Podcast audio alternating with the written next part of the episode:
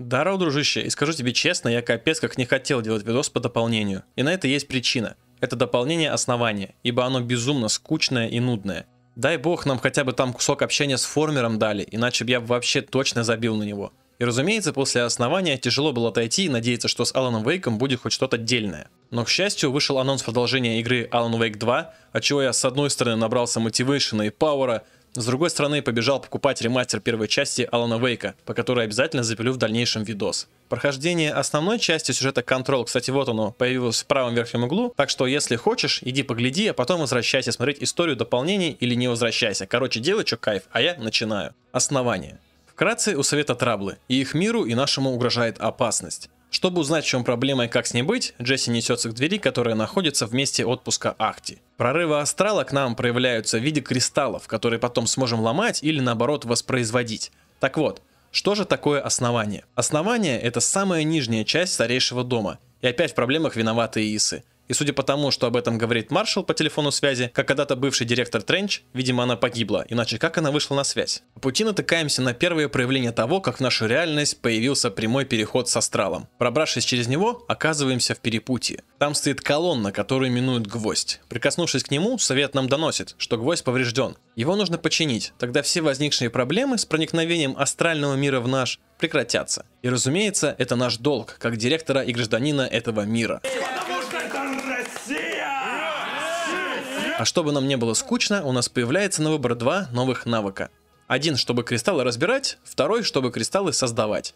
Я выбрал второе, и судя по прохождению, неважно, что мы возьмем, потому что в итоге все равно получим вторую, скажем так, иным путем. Что то хуйня, что это хуйня. Теперь можем вытаскивать из стен кристаллы, чтобы преодолеть пропасти. Поможет забраться в новые локации для прохождения, плюс залезть в места с кубышками, в которых валяются улучшения. Также можно использовать как смертельные ловушки, как бонус в принципе ок, но чтобы юзать постоянно, капец как неудобно. Итак, возвращаемся к нашей проблеме. Есть гвоздь, и он сломан. Из-за него астральный мир прорвался в основание, что грозит как старейшему дому с его советом, так и бюро а значит всему миру. Чтобы починить прорыв, надо починить гвоздь. А для этого надо найти каких-то 4 то ли замка, то ли ключа. И вот починив каждый, гвоздь снова будет целым. Честно скажу, максимально скучная часть игры, все максимально однообразно. Добеги до замка, Исов по пути поубивай, почини замки, которые выглядят как поломанный шарик. Но, к счастью, это не все. С нами на связь выходит Former. Я сейчас малеха занят, да? Но я освобожусь и обязательно наберу тебя, motherfucker, тау, бля! Который в основной части сюжета тупо не показывался и был как побочный какой-то чувак, дополнительное задание, которому мы ранее навтыкали. Первый раз перед появлением, перед поломанным замком, Формер говорит какие-то бессвязные вещи, но, как я понял, про эти замки и причину возникшей проблемы. После чего нас кидает к первому замку, который благополучно чиним. Возвратившись к гвоздю, там уже Поп тусуется и проводит свои исследования. Но все это выглядит немного подозрительным, так как говорит, что мы ее вызвали и даже объяснили, как туда добраться, хотя мы этого вообще не делали. Поп, разумеется, уже в курсе, что астральное измерение столкнулось с нашим миром, но то, что оно может привести к концу всего, ее вообще не волнует. Ей наоборот все происходящее в прикол, ибо будет что исследовать. Добравшись до второго замка,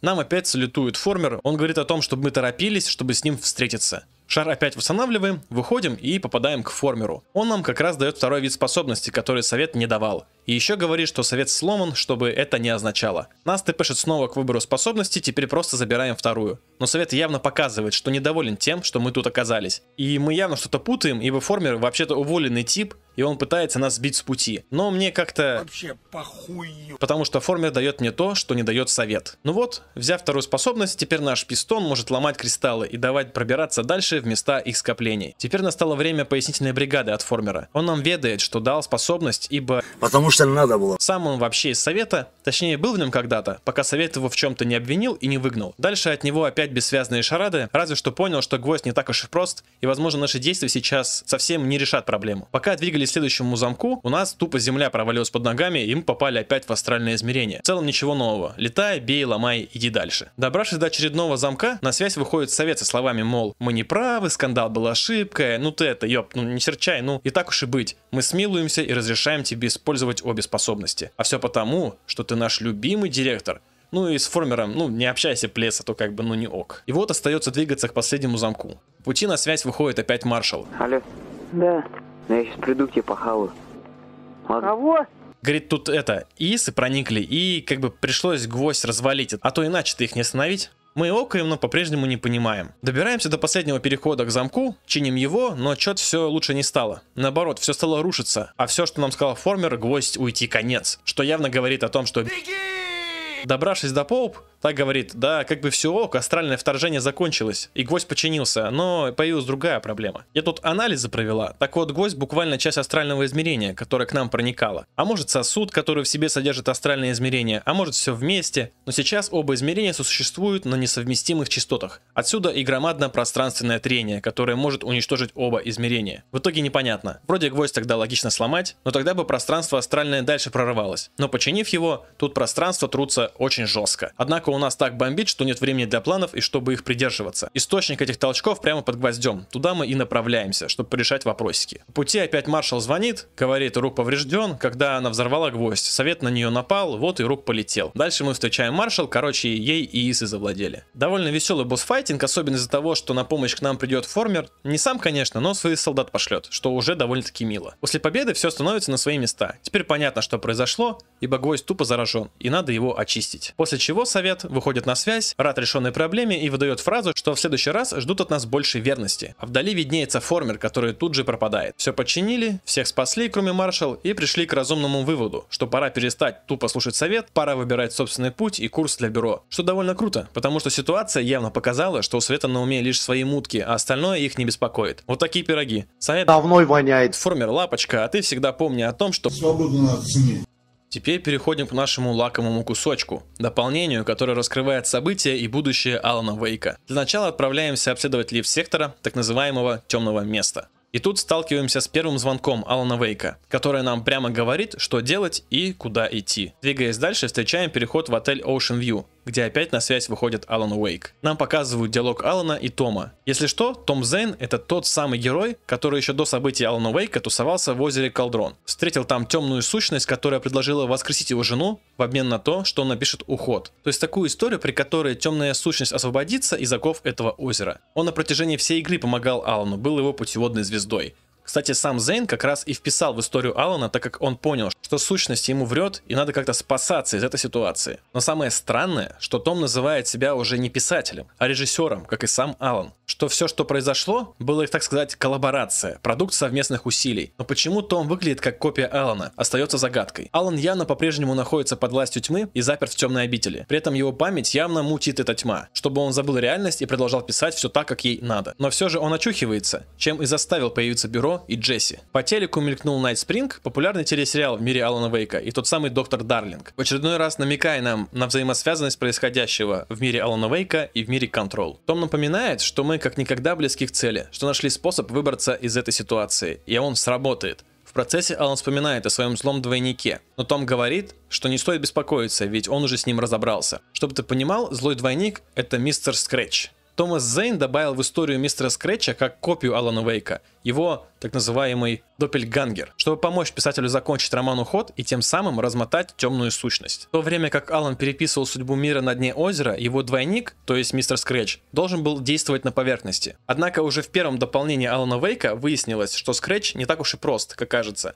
На главный вопрос Алана, является ли двойник моей копией, Зейн ответил отрицательно. Скретча поглотила темная сущность, из-за чего он стал не просто антагонистом, но и хотел занять место Алана Вейка в реальном мире, потому что считал, что он является лучшей версией его. Теперь, когда у тебя в голове более-менее уложилась предыстория, и будет понятно, что вообще происходит, двигаемся дальше. Теперь нам нужно пробраться в систему пещер, где впервые сталкиваемся с проявлением тьмы. Она лишь заслоняет проходы, которые нужно просто выжечь прямыми лучами света. Затем чуть позже к нам на связь снова выходит Алан Вейк. Он говорит о Хартмане, который был поражен тьмой, а вдобавок и Исами, что привело к его монструозной внешности. Далее впервые сталкиваемся с Хартманом во всей красе, когда пытаемся свалить на лифте, чего он нам сделать вообще не дает. И нам прямым текстом показывает, что свет ему не в прикол, для чего начинаем мутить свет везде, чтобы ему навтыкать. Рубив свет, он с криками убегает в вентиляцию. Жидкости много у него, жидкий пацан походу. Затем мы бежим за ним, чтобы выяснить, куда он вообще свалил. И встречаем передатчик, по которому на связь с нами выходит Лэнгстон. Он, разумеется, удивлен, что мы его встретили и говорит Спускайся с коня, набей ему ебал. После этого предстоит пройти две довольно скучноватые стадии, где должны поступить с Хартманом точно так же, как и ранее. Добраться до зоны, все осветить, и он свалит. Затем несемся в зону АМС Bright Falls, ту самую искусственно созданную зону, в которой происходили события Алана Уэйка.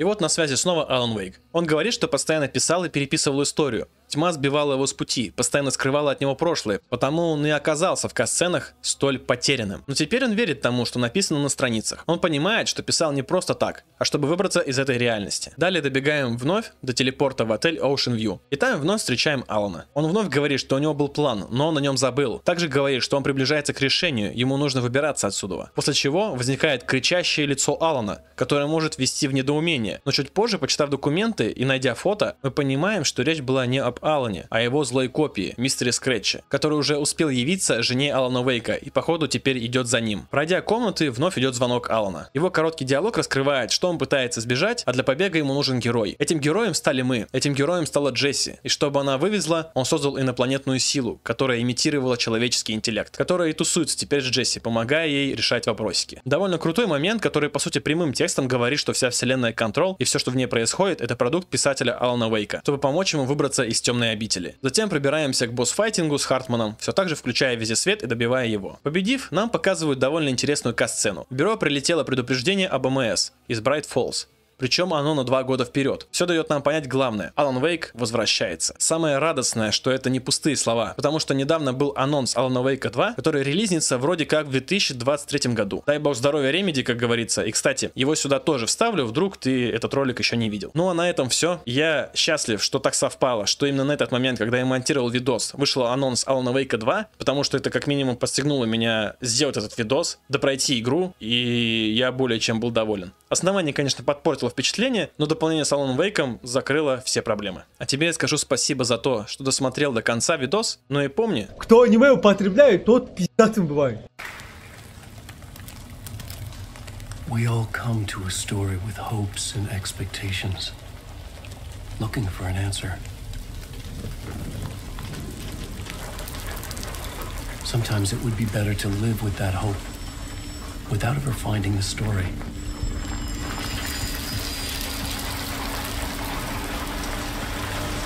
This is not the story you want it to be.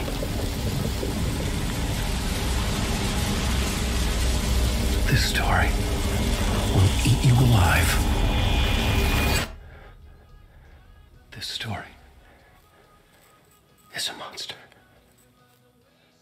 And monsters wear many faces.